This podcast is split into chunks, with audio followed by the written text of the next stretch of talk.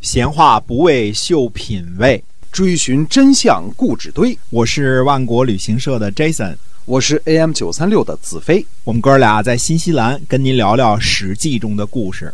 各位听友们，大家好，欢迎您呢继续收听我们《史记》中的故事啊。那么我们的节目呢每天都会更新，呃，每天呢都会告诉您啊，在那个历史年代所发生的那些个事情。呃，感谢您的关注。今天我们继续的书接上文来讲晏婴啊。嗯，对，说起晏婴呢，其实也是老熟人了啊。这个从齐灵公到齐庄公、齐景公，嗯嗯，他也是几朝元老了啊，嗯并不陌生这个人物啊。那么最初呢，齐景公呢想给晏婴换个宅子，哦，嗯，齐景公说呢，说先生您的住宅啊，距离闹市太近了，低矮狭小，喧闹嘈杂，呃，那儿怎么能住人呢？请让我给您换一个明亮干燥的宅子吧。哦，晏婴呢推辞说：“他说先人住在这里，我呢都不配住在这里。那么对于臣来说呢，这已经太奢侈了，而且呢，我住的离闹市近，买东西呢方便，这是对我的好处呀。哪里敢麻烦再给我盖一所宅子呢？”那么齐景公呢就笑着说：“说先生，您说靠近闹市，那您知道什么贵什么贱吗？嗯，那意思说你一个高高在上的大臣，你住在闹市，你也不会真的去买针头线脑的，是吧？对市场买东西吧？哎，晏晏婴回答说呢，说既然得到靠近闹市的好处，哪里不知道东西的贵贱呢？嗯，齐景公说，那您说说吧，什么贵啊，什么贱呢嘿？ 哎，晏婴就说呢，说举荐用贵，就是举荐嫌便宜假之贵。嗯，那个时候呢，齐景公呢偏爱严刑峻法，所以很多人被砍了脚嗯啊。这也就是呢，晏婴对这个晋国的羊舌叔向所说的那些话啊、哎，这个趁着这个机会呢，就等于是给齐景公呢进谏，嗯啊、跟他说呢，刑罚要轻一点儿。那么后来呢，齐景公呢就减少了刑罚，嗯君子呢就夸赞说呢，说晏婴的话呀是仁义的话呀，恩惠很广泛。因为晏婴一句话呢，所以刑罚呢就轻了很多。等到晏婴从晋国回来之后呢，齐景公呢就改建了晏婴的住宅，房子呢已经建成了。嗯，齐景公厉害啊！哎，你不是愿意住在闹市吗？可以啊，我帮你建个大宅子啊，就给你改建。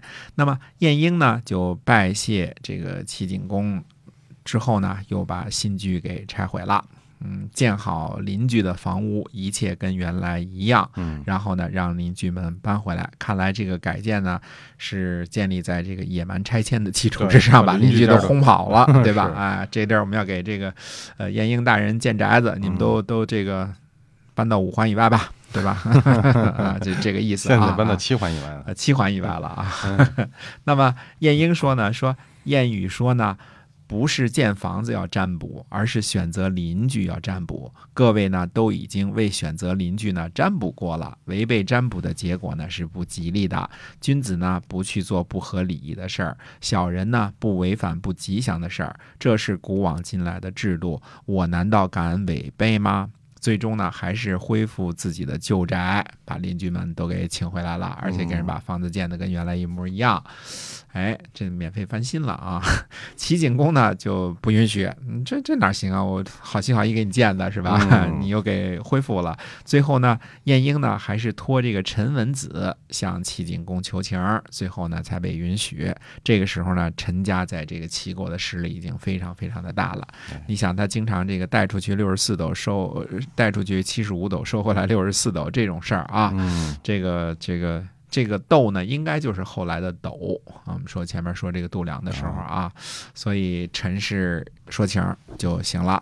让晏婴呢还住在原来那个宅子里，那么晋国的韩起呢就到齐国来迎亲嗯啊。这个我们说公孙瓒或者叫子伟，就是这个，嗯、因为呢少江呢得到晋晋晋晋国这个君主呢这个宠幸的缘故呢，他呢就把自己的女儿更换了国君的女儿，嫁到了晋国，把国君的女儿呢嫁到别家去了。嗯哦那么有人就对韩起说：“说子伟这是在欺骗晋国呀，晋国为什么要接受呢？”嗯，韩起说呢：“说我们想得到齐国亲近我们，而疏远齐国国君所宠幸的人，那哪行啊？”嗯，所以可见啊，就是这个国君这个嫁闺女这么重要的事儿啊，这大臣也敢做鬼，对吧？ 对，这个呃，晋国迎亲的主政大臣呢，这个明明知道现在韩起已经是这个中军将兼正卿了，对吧？哎，也照样接受，还代为隐瞒，对吧？所以公主就就变成郡主了，对吧？是是吧嗯？大臣的女儿嘛，对吧？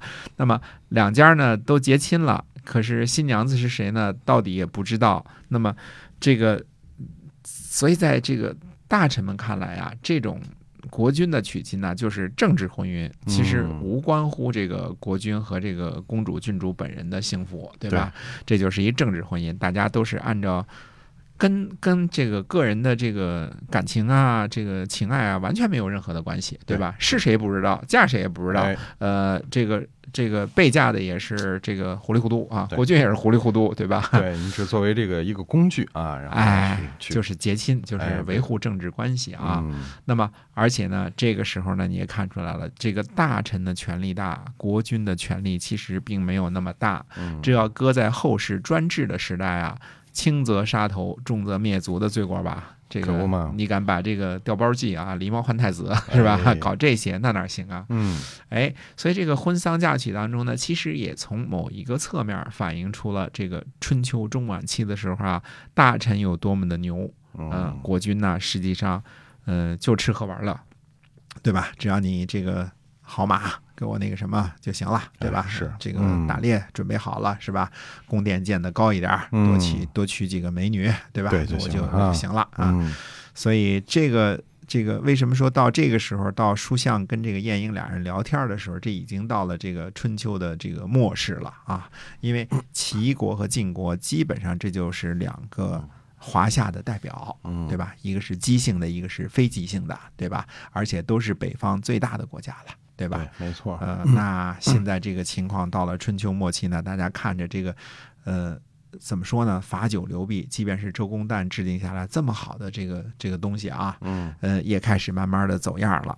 这个什么东西要在中国不走样儿，那就是错误的。嗯，他他他必须得走样儿，对吧？ 是他不走样儿那就是错误就是错的啊哎所以这个，呃，下回呢，我们再回去这个呃晋国讲讲晋国的事儿。哎，是的，我们今天呢跟您讲了这个晏婴的事儿哈，感谢您的收听，我们在下期呢会继续跟您讲《史记》中的故事，我们下次再会。再会。